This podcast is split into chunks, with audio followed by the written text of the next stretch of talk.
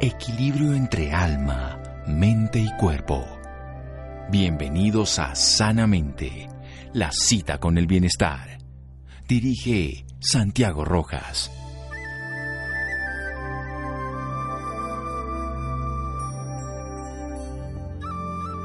La gran habilidad del ser humano es que tiene el poder de la empatía. Si puede sentir una conexión misteriosa con los demás, incluso podría llegar a permitir dar vida a otros. Meryl Streep.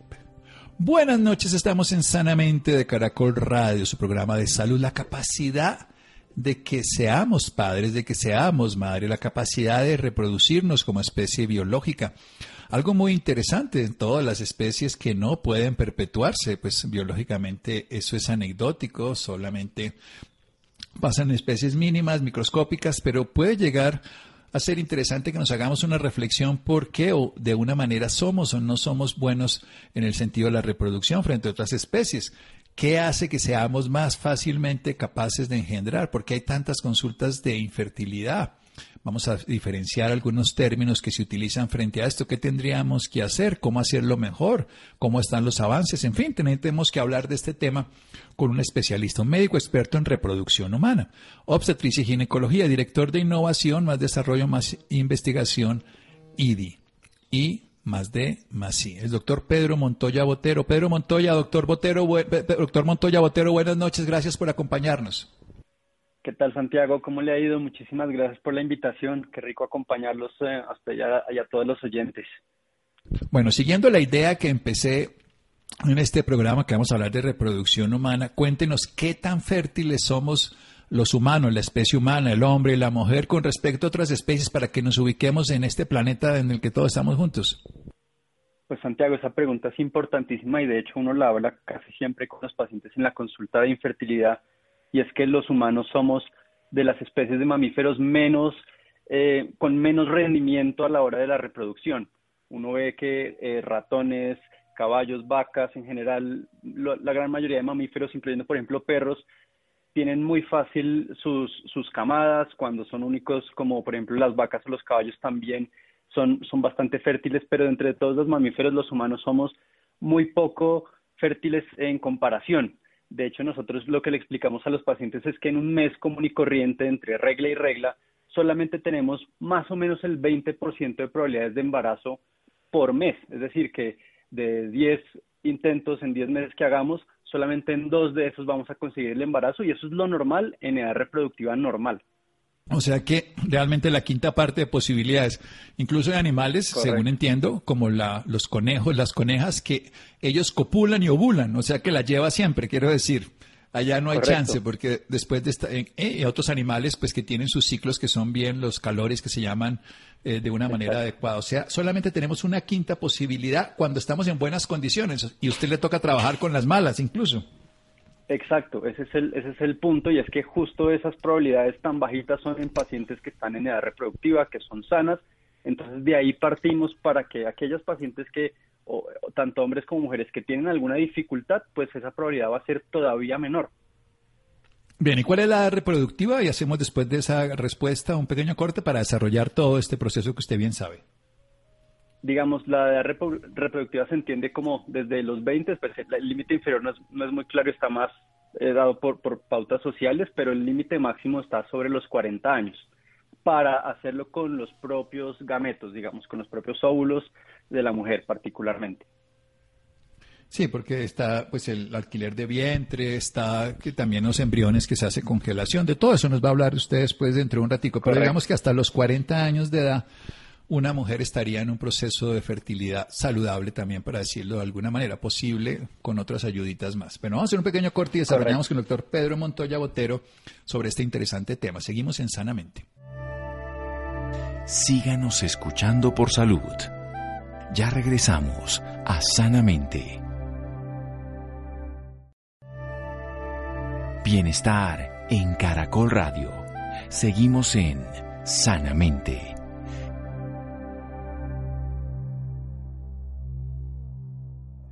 Seguimos en Sanamente de Caracol Radio. Pedro Montoya Botero es médico experto en reproducción humana, obstetricia y ginecología, director de innovación, más desarrollo, más investigación, IDI. Está hablando que los humanos somos realmente de las especies con menos rendimiento en cuanto a la reproducción frente a otras especies biológicas, otros mamíferos en este caso concreto.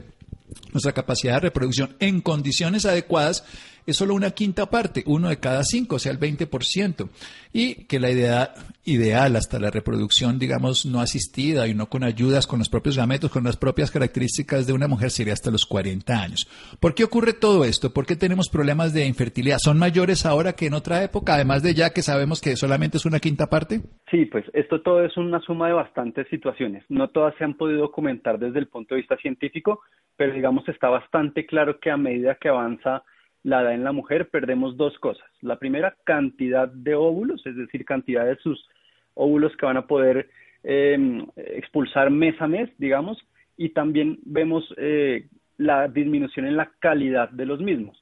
Es decir, que a partir, más o menos la reproducción es bastante estable en la mujer hasta los 35, de los 35 a los 38 hay un pequeño declinar de la fertilidad, de los 38 más o menos a los, a los 40 hay un, una disminución mucho más marcada en esta cantidad y calidad y a partir de los 40 es aún más difícil tanto por la cantidad nuevamente como por la calidad de los huevitos y por eso es que uno oye que a partir de ciertas edades, particularmente 38 40 años, hay un mayor riesgo tanto de perder un embarazo como que un embarazo eh, tenga, por ejemplo, un, un hijo con un síndrome de Down, por ejemplo.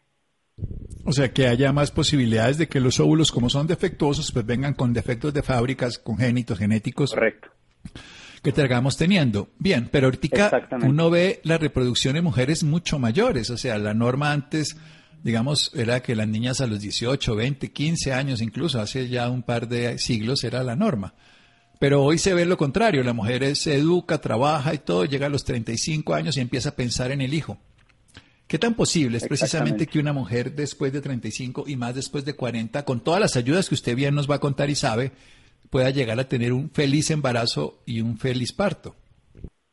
Exacto, esta pregunta es importantísima porque históricamente todos hemos, hemos oído hablar del famoso, de la famosa gestante añosa, que hasta hace, pues incluso hoy todavía lo vemos a partir de los 35 años.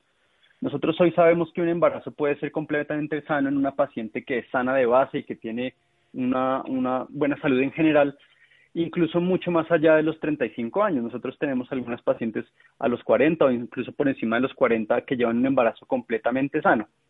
El problema obviamente es que eh, hay cierta, cierta aparición de otras, de otras enfermedades o un mayor riesgo de estas como por ejemplo la diabetes durante el embarazo, o algunos problemas en la placentación que llamamos nosotros que son los también conocidos como preeclampsia o hipertensión durante el embarazo. Pero en general vemos embarazos sanos a estas edades y esto lo vemos más frecuente para responder la, pregunta inicial porque la mujer en muchas situaciones, en, esto se ha visto sobre todo en países, eh, los países llamados ricos, pero también lo vemos mucho en nuestro país, se está posponiendo la maternidad por estudio, por trabajo, por eh, completar una carrera, etcétera.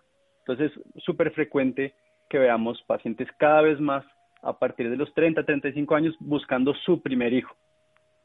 Sí, es, es, común, incluso algo que ya es realmente frecuente, por lo menos para mí lo veo, que son madres que deciden embarazarse pero no tener una pareja. Lo Correcto, esto también es, es muy frecuente ahora. Sí, bueno, yo quiero hacer una pregunta entonces, porque usted nos lo define de una manera consciente, el tema de los gametos. ¿Qué pasa si una mujer congela precisamente sus óvulos teniendo 28, 30, 35 años y después los usa a los 40, 45? ¿Hay un beneficio de hacerlo? Sí, por supuesto. Esta también es una pregunta buenísima porque, digamos, hay que partir de una cosa y es que a esto se le suele llamar preservación de la fertilidad. Y ese nombre puede ser un poquito controversial porque uno no necesariamente está preservando la fertilidad ni garantizando que en el momento que se, van, se vayan a usar esos óvulos se vaya a conseguir un embarazo. Pero yo se lo explico muchas veces a las pacientes como un seguro. Si hoy nosotros le preguntamos a una paciente cuáles son sus planes reproductivos a futuro y hoy la paciente, por ejemplo, contesta con 30 años, digamos, que le falta un doctorado que se demora 5 años o que simplemente no tiene pareja o los recursos o la razón que sea, es una buena alternativa congelar óvulos a esta edad temprana para tratar de utilizarlos luego. Si en 5 años aparece una pareja y hay un esposo, pues seguramente lo que uno aconseja es primero tratar nuevamente eh, en su casa con sus propios óvulos, eh, usando pues relaciones sexuales. pero si hay alguna dificultad luego de su doctorado nuevamente o que consigue pareja o, o cuando ya, por ejemplo, tiene los recursos, pues está siempre ese seguro para utilizar y es una excelente alternativa y cada vez lo vemos más y en más situaciones. Bueno, excelente. La mujer tiene ahí la posibilidad de decidir, quiero ser madre, puedo ser madre joven, mi útero no se va a afectar a los 40, pero seguramente Correcto. mis genes no estarán en su mejor condición a esta edad. Algo que es fundamental porque al fin y al cabo el código genético es el que le va a dar todas las características al bebé. El útero simplemente es el empaque, el estuche donde vamos a tener ese regalo. Vayamos un poquito para atrás.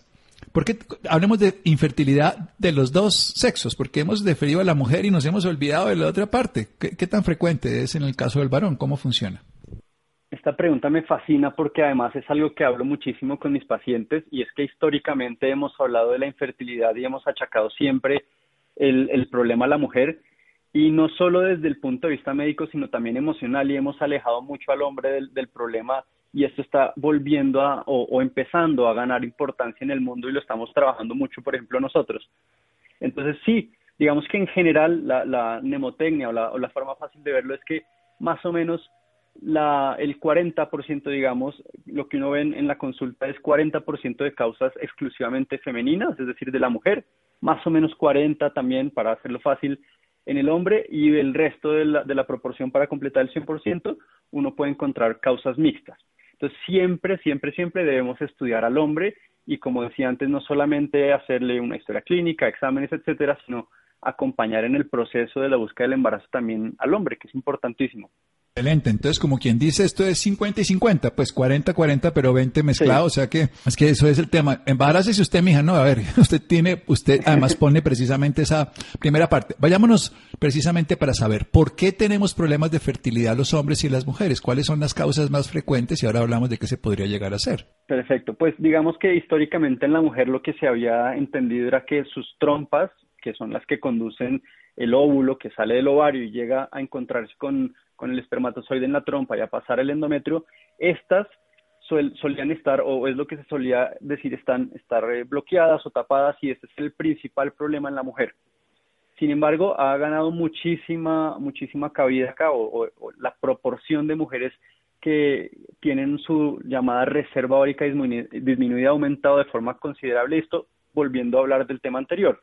Muchísimas mujeres buscando el embarazo más tarde de lo que se solía hacer antes nos ha hecho encontrar con que las mujeres ahora les cuesta mucho lograr el embarazo porque justamente su banco de huevos que hay de hoy a la, a la menopausia, que es como así definimos la reserva órica, pues está disminuida con la edad. Y en el hombre, digamos, no es muy claro, se han hecho muchos estudios poblacionales para entender un poco por qué podría disminuir la, la calidad o la capacidad de los espermatozoides para lograr un embarazo. Se entiende que pudiera haber eh, temas ambient ambientales, polución, los famosos disruptores endocrinos, dieta, tabaquismo, ejercicio, etcétera, pero no es muy claro, se sabe que son factores de riesgo, pero no es muy claro cómo lo solucionó hoy. Entonces, evidentemente hay un problema también en el hombre y lo estudiamos. Cuando hay problemas definitivamente pues usamos algunas técnicas de llamadas de, reproducción asistida, pero en general es un tema que falta mucho por investigar y por explorar. Bueno, excelente estas respuestas porque nos muestran realmente lo que está queriendo. Este es un tema de los dos, me encanta cómo lo plantea. Quiero hacerle unas preguntas concretas de una mujer que ha estado durante muchos años tomando anticonceptivos, altera la reserva ovárica, son anovulatorios, afecta la reproducción a corto o a mediano plazo, ¿lo cambia?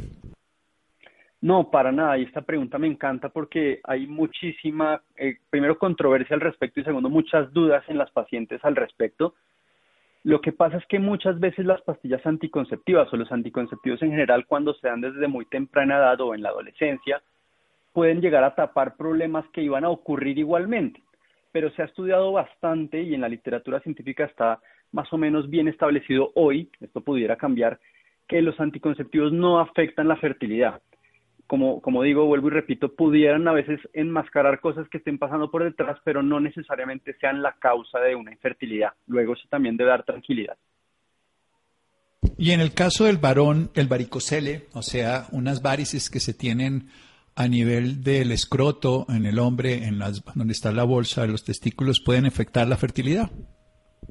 Ese es otro tema eh, espectacular y es un tema también bastante controversial. Digamos que en general, un varicocele que no genere síntomas, que no genere mucho dolor o que lo valore, por ejemplo, el urólogo y lo encuentre como inicial, no tendría por qué verse reflejado en disminución de la, de la capacidad fértil, digamos.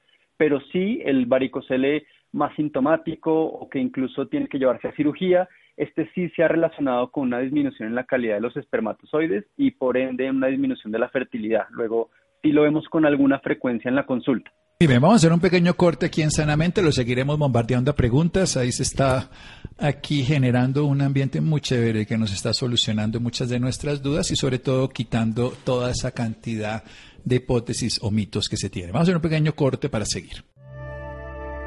Síganos escuchando por salud.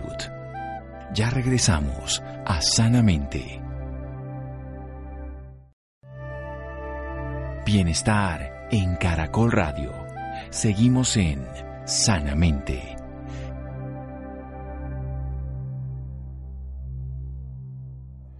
Seguimos en Sanamente de Caracol Radio. Pedro Montoya Botero, médico experto en reproducción humana, obstetricia y ginecología, director de innovación, más desarrollo, más investigación y más de más sí. Esto es muy interesante lo que nos está hablando. Nos habla de la capacidad reproductiva, de tanto el varón como la mujer y los problemas de, fecundidad y de reproducción, hay 40% masculinas, 40% femeninas y un resto del 20% que es mixta, lo que tenemos que hacer una evaluación para ambos casos. En el hombre hay factores de riesgo, el tabaquismo, algunas otras enfermedades, obviamente si le han hecho radioterapia, orquidectomía, otras cosas, pero técnicamente hay que pensar siempre en los dos.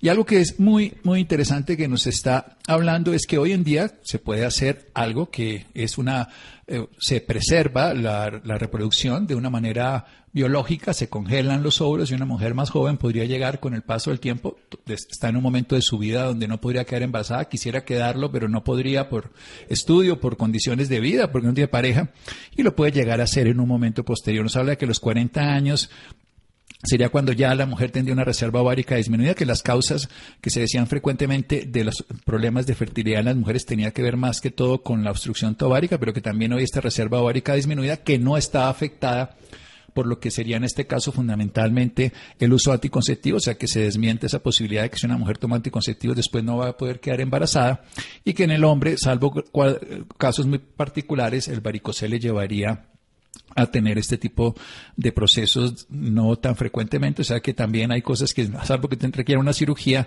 este hombre podría llegar a ser fértil. Tenemos es que educar y pero sobre todo hay que investigar y para eso están los médicos como el doctor Pedro Montoya de reproducción. Vayamos a, a hechos sencillos. ¿Cómo sería una consulta? Una persona dice, yo quiero quedar en embarazo, una pareja, o volvamos a lo mismo. ¿Qué tendría que hacer? Y empecemos a ver los caminos que usted le ofrece. Haga de cuenta que yo le estoy consultando con mi pareja. Perfecto. Pues normalmente, obviamente, porque, y ahora lo mencionábamos, hay, hay casos en los que la mujer o el hombre consultan solos, pero digamos que en general lo ideal es ver a la pareja, porque como ya también mencionábamos, es importantísimo hacer una historia clínica tanto para la mujer como para el hombre. Uno tiene que preguntar absolutamente todo lo de la historia clínica como médico general, antecedentes de todo tipo, familiares. Es, por ejemplo, importante saber si, si la madre de la, de, la, de la paciente mujer tuvo una menopausia a una edad temprana, por ejemplo. Es importante conocer antecedentes de dónde ha trabajado el hombre, por ejemplo, em, riesgos por pesticidas, por em, radiación, por eh, ciertos químicos. Entonces, tenemos que hacer una historia bastante completa donde indaguemos todo este tipo de cosas.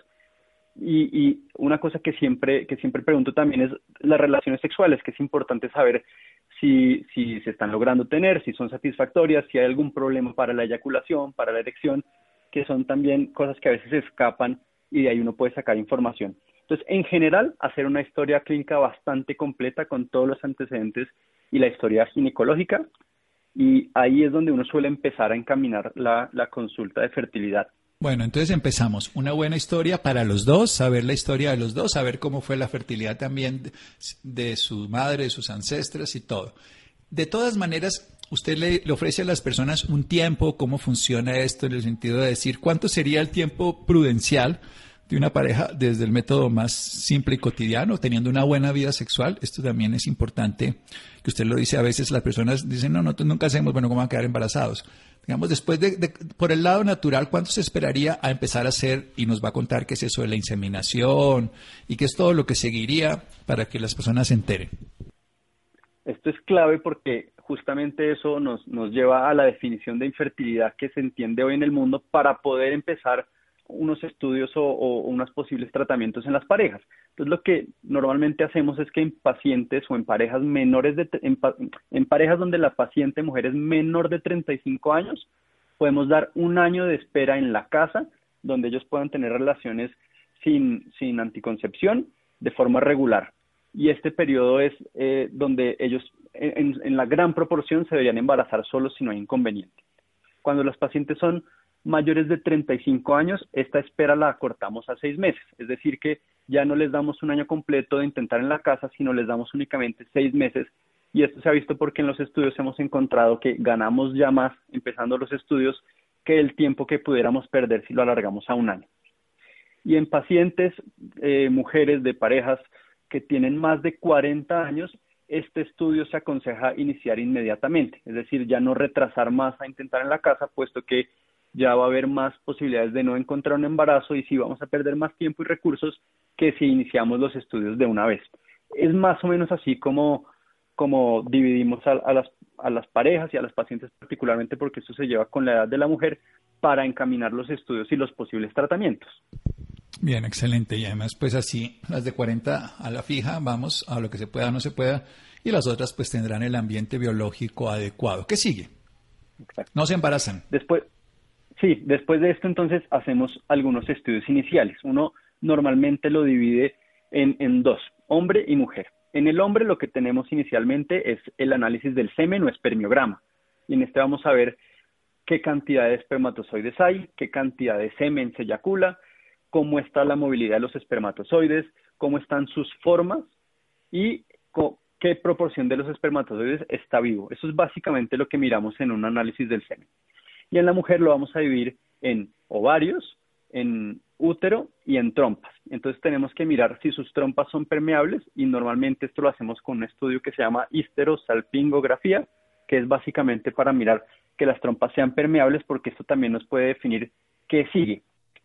En los ovarios básicamente queremos mirar cuál es la reserva ovárica. Como decíamos ahorita, la reserva ovárica es como el banco de, de óvulos que hay de hoy, que yo la mido, a la menopausia. Y esto nos va a plantear eh, también qué sigue nuevamente y también nos va a dar como un qué afán hay, qué tanto afán hay, si tenemos que poner un poco el acelerador e iniciar cosas ya, si tenemos un poco más de tiempo y esto es bastante útil en las pacientes que hablábamos ahora de la preservación de la fertilidad.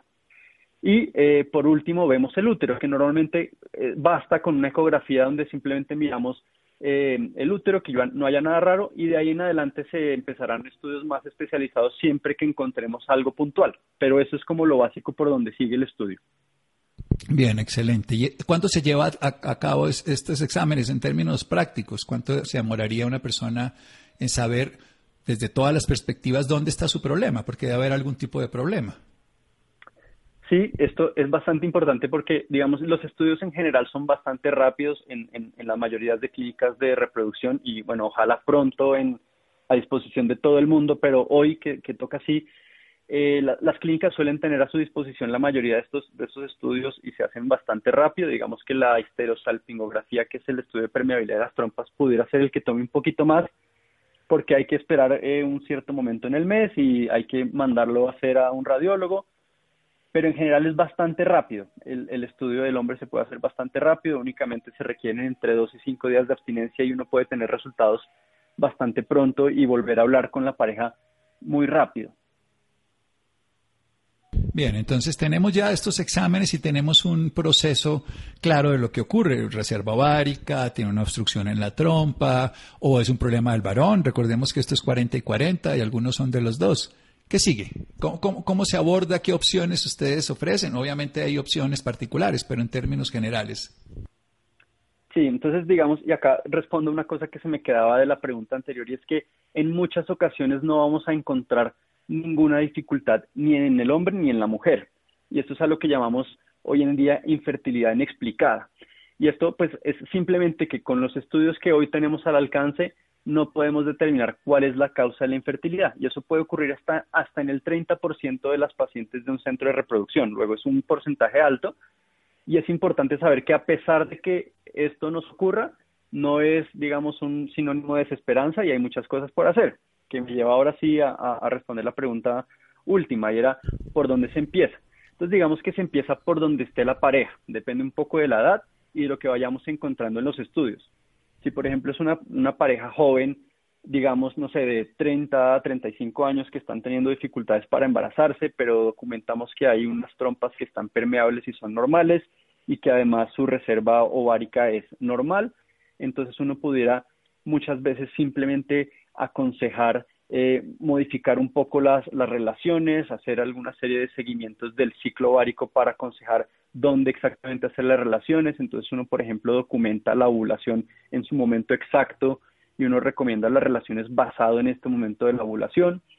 Si requerimos un poquito más porque, por ejemplo, esto no da resultados luego de un par de meses o la pareja desea un poco más porque esto lo llevan tratando ya bastante tiempo, o porque, por ejemplo, veamos una pequeña disminución en la capacidad de los espermatozoides, pudiéramos pasar al siguiente paso, que es la inseminación intrauterina o inseminación artificial, que esto no es otra cosa que preparar el, cuerpo de la mujer, es decir, los ovarios, esto se puede hacer en un ciclo normal de la mujer o con medicamentos, cuando queremos que haya un poquito más de probabilidades, e introducir un semen que está capacitado, es decir, ponemos los mejores espermatozoides del eyaculado en el momento exacto para tratar de aumentar un poquito las probabilidades.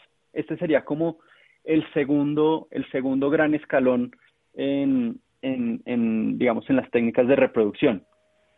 Y de ahí en adelante, si por ejemplo tenemos las trompas obstruidas, si hay un semen que está bastante malo, si la reserva ovárica no nos lo permite, si por ejemplo la pareja o donde la mujer es mayor de 38 años esto no nos permite eh, aconsejar una inseminación intrauterina o algún procedimiento antes, pues tendríamos que pasar a técnicas como la fertilización in vitro. Cuéntenos un poquito más de la fertilización in vitro, por favor.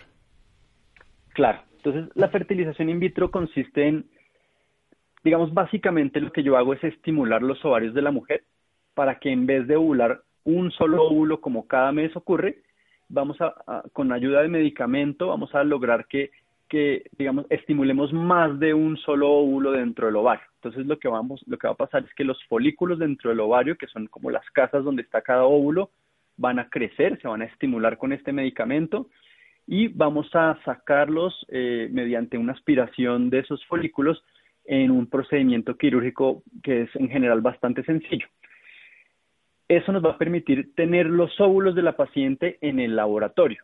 Y como, como dije al principio, en vez de solamente lograr un óvulo, que es lo que ocurre normalmente cada mes, pues vamos a tratar de buscar más para aumentar esas probabilidades de embarazo.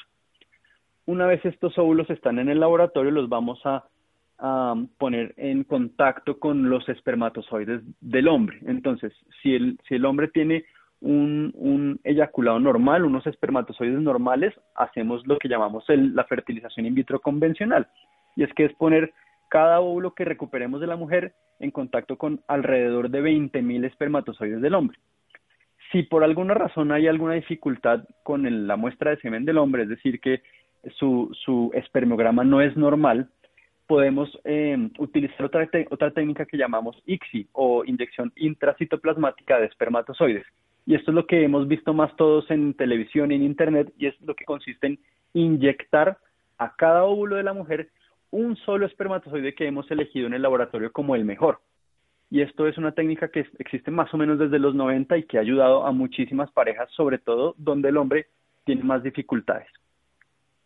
Bien. Pasado, pasado este proceso, donde ya tenemos óvulo y espermatozoide junto en el laboratorio, de ahí viene lo que se llama in vitro. Por, eso fertilización in vitro es porque dentro del laboratorio, en unas incubadoras especiales, empieza el desarrollo embrionario que normalmente ocurriría en el útero de la mujer.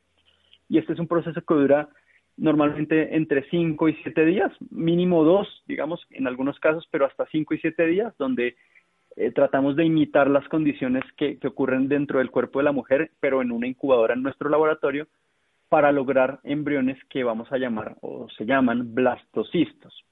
Y estos son los que vamos a poder transferir nuevamente al útero de la mujer, buscando pues justamente el embarazo.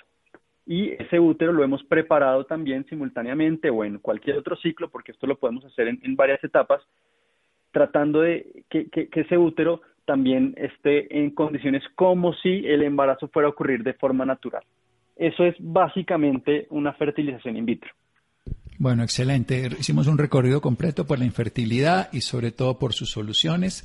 Una última pregunta, el porcentaje de éxito en términos generales y luego nos da sus datos profesionales para cualquier pareja que quiera tener y contar con su apoyo médico especializado.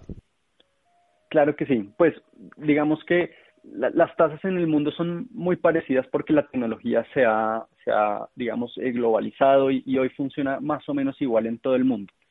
Ya decíamos que el 20% de probabilidad de embarazo en casa por mes, pues la inseminación digamos que sube hasta el 30%.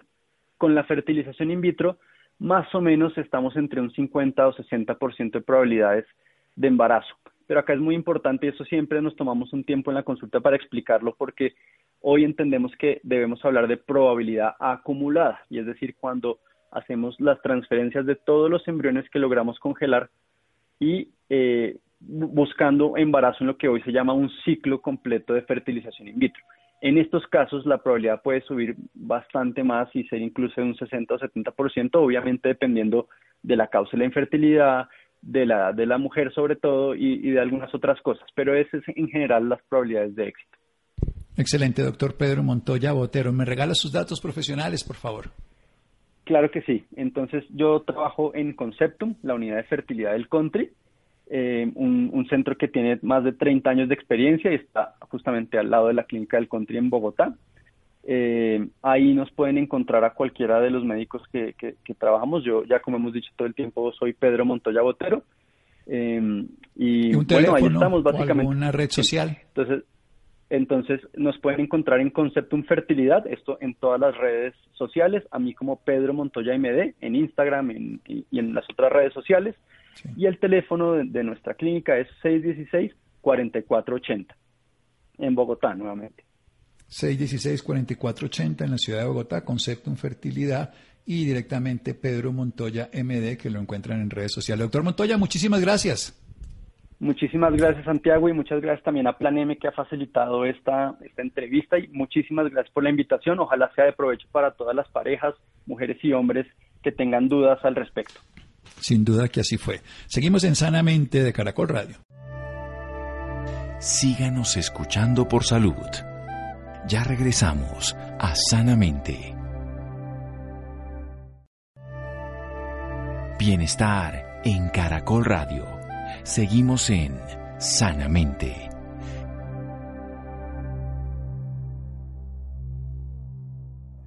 Seguimos en Sanamente de Caracol Radio, Conceptum Fertilidad. Pueden encontrar donde trabaja el doctor Pedro Montoya Botero, que lo pueden encontrar en redes sociales con Pedro Montoya MD. Hay un teléfono en la ciudad de Bogotá, esto es al lado de la clínica del Country, en el barrio Antiguo Country, 616-4480, 616-4480. Bien, cambiando de tema. Primer Simposio Internacional de Vitamina N por primera vez, Bogotá liderará una iniciativa que ofrece un enfoque científico a la posibilidad de ver la naturaleza como una terapia válida para conservar y promover tanto la salud mental como la salud física. Así que vamos adelante, Adrián, súper importante este tema, hay que colaborar, este es un pulmón del planeta aquí el, pues obviamente la naturaleza, pero en Bogotá un pulmón de la ciudad y necesitamos naturaleza, vitamina N. Adelante Adrián, gracias. Hola Santiago, muy buenas noches y muy buenas noches a cada uno de quienes nos escuchan en esta oportunidad. Les quiero contar que se llevará a cabo el primer simposio internacional de vitamina N. Serán dos tardes de conferencias magistrales y medio día de una terapia presencial y virtual de conexión verde. La presencial en el Jardín Botánico de Bogotá con aforo controlado e inscripción previa a la virtual con invitación. Para ampliarnos más información sobre este importante evento nos acompaña a esta hora la doctora Marta Liliana Perdomo Ramírez. Ella es directora del Jardín Botánico de Bogotá, licenciada en Biología y Química y especialista en Desarrollo Social y Participación Comunitaria de la Universidad del Tolima, con un magíster en Medio Ambiente y Desarrollo de la Universidad Nacional de Colombia. Es experta en conservación de biodiversidad, control de deterioro ambiental, educación ambiental, gestión de la salud ambiental y promoción del desarrollo humano y el desarrollo sostenible. Doctora Marta Liliana Perdomo, muy buenas noches y bienvenida Sanamente a Caracol Radio. Buenas noches, Adrián. Buenas noches, Santiago. Y buenas noches a toda la audiencia de Sanamente de Caracol. ¿Cómo están ustedes? Muy bien, doctora. Entonces, eh, para comenzar, me gustaría que nos hablara un poquito más sobre esta invitación a este simposio. Sí, esta es una ocasión maravillosa. Es el primer simposio internacional de vitamina E, que es el nombre que se le ha dado a esa vitamina que nos proporciona la naturaleza y que tiene un poder terapéutico maravilloso para mejorar la salud física, mental y personas. Se está realizando por parte del Jardín Botánico de Bogotá José Celestino Muti, de la Alcaldía Mayor de Bogotá y de la Fundación Colombiana del Corazón con su programa Corazones Responsables que ha venido promoviendo eh, el nombre de vitamina N. Eh, es una oportunidad para tener académicos y expertos nacionales e internacionales para que nos cuenten justamente porque es tan importante reconectarnos con la naturaleza, porque es importante una sana alimentación, la actividad física, el aire libre y en general la promoción de estilos de vida saludables para mejorar nuestra condición física, mental, emocional y nuestra calidad de vida. Así es, doctora. Usted menciona algo y es vitamina N. Me gustaría que nos eh, profundizara un poquito más en el tema. ¿Qué es la vitamina N? ¿Por qué es importante hablar de ella? Pues realmente la vitamina N es un nombre simbólico que se le da el beneficio del contacto con la naturaleza para la salud integral de las personas, tanto a nivel físico como mental, emocional y social. Eh, es un término que vino apuñando la Fundación Colombiana del Corazón y eh, se ha visto desde el ejercicio eh, de la práctica médica cómo ese contacto con la naturaleza es una excelente opción para aquellas personas que serían mucho más orgánicas, saludables, a partir obviamente del reconocimiento de esa función terapéutica que puede tener el disfrute de los servicios naturales y el contacto con el verde. Y también, obviamente, la posibilidad de generar un mayor grado de conciencia sobre la importancia del cuidado y protección de la naturaleza, de nuestra madre naturaleza. Entonces, eh, con vitamina E lo que pretendemos justamente es sensibilizar sobre la importancia de la conexión vital de los seres humanos con la naturaleza y garantizar, obviamente, de que en este ejercicio de reconexión vital protejamos y conservamos nuestros ecosistemas y nuestro patrimonio natural. Así es. Ahora hemos atravesado pues un año bastante complicado, más de un año ya bastante complicado en el que hemos perdido muchos colombianos y muchos ciudadanos del mundo ese contacto con, con lo verde, con la naturaleza, con el medio ambiente. ¿Es este un espacio para poder reconectarnos o por qué es importante volvernos a conectar con la naturaleza, con el medio ambiente? Claro que sí, mira, yo creo, Adrián, que en estos, estas épocas de aislamiento, que la pandemia del COVID-19, cuando estamos encerrados en nuestras casas o en nuestros apartamentos, creo que hemos podido ver cómo la naturaleza nos hace tanta falta, cómo añoramos poder estar en un parque, poder estar al aire libre, poder estar en contacto con otras personas. Y es justamente eso lo que nos tiene que hacer revalorar nuestra relación con la naturaleza. Nos hemos dado cuenta también cómo ese impacto inmenso que genera el ser humano sobre los sistemas y sobre el patrimonio natural, de, de alguna manera en algunos sitios la, la no presencia del ser humano permitió otras especies pudiesen estar tranquilamente y pudieran recobrar sus espacios. Eso tiene que llevarnos a reflexionar mucho sobre cómo ha sido esa relación que hemos establecido como civilización con, con el patrimonio natural y cómo efectivamente nosotros somos uno con la naturaleza. Tenemos tristemente un modelo de desarrollo que muchas veces nos separa de la, la naturaleza, nos permite verla como algo externo, objetivizarla para poder sobreexplotarla y monetizarla es el momento de cambiar esa percepción que tenemos de la naturaleza, asumirla como lo que es la madre tierra, la madre naturaleza, que nos provee, nos cuida y nos da todo lo que necesitamos y con la cual tenemos que tener una reconexión vital. Somos parte de la naturaleza, somos naturaleza y tenemos que verlo así y obviamente reconocer, respetar y proteger todas las especies vivas. Entonces, este es un espacio de reflexión sobre esa relación nuestra y esa reconexión vital con la naturaleza, pero también un espacio para que nosotros conozcamos ese poder terapéutico que tiene eh, ese contacto y esa reconexión con, con lo natural, lo aprovechemos y lo potenciemos. Así es, somos uno con la naturaleza, somos parte de la naturaleza, nos ha dicho la doctora Marta. Doctora Marta, ¿de dónde nace la idea de este evento? Bueno, es muy importante esa pregunta. Nuestro plan de desarrollo, un nuevo contrato social y ambiental para la Bogotá del siglo XXI que lidera nuestra alcaldesa Claudia López, contempla unas metas maravillosas en algo que nosotros denominamos el programa Naturaleza, Salud y Cultura. Eh, nuestra alcaldesa es muy consciente de la necesidad de reverdecer a Bogotá y de la necesidad de que promovamos eh, estilos de vida saludables desde una apuesta por una Bogotá cuidadora, incluyente, sostenible y consciente. Desde el Jardín Botánico reflexionamos sobre cómo podía el Jardín Botánico aportar de manera integral al mejoramiento de la calidad de vida y salud de nuestros ciudadanos en una ciudad como Bogotá, que cada vez más está consolidada urbanísticamente, cada vez más eh, nos aglomeramos en la ciudad, cada vez más hemos venido deteriorando nuestros ecosistemas y cada vez más venimos viendo cómo se vienen presentando enfermedades crónicas no transmisibles y enfermedades de salud mental. En ese ejercicio de reflexión, como centro de investigación, nos hicimos una pregunta sobre cuál era el papel de la naturaleza en la salud humana y encontramos que como jardín botánico, para resolver esa pregunta, tenemos que contribuir en la generación de conocimiento científico y en la divulgación de ese conocimiento científico eh, sobre ese papel que tiene la naturaleza para mejorar la salud humana. Y en ese orden de ideas encontramos un aliado maravilloso que fue la Fundación Colombiana del Corazón con su programa de Corazones Responsables, que viene acuñando desde tiempo atrás el término vitamina N. Adicionalmente hicimos una reflexión también sobre cuáles serían esas mejores estrategias pedagógicas que nos permitieran desde nuestra educación ambiental contribuir para que los seres humanos entiendan la importancia del cuidado y conservación del patrimonio natural.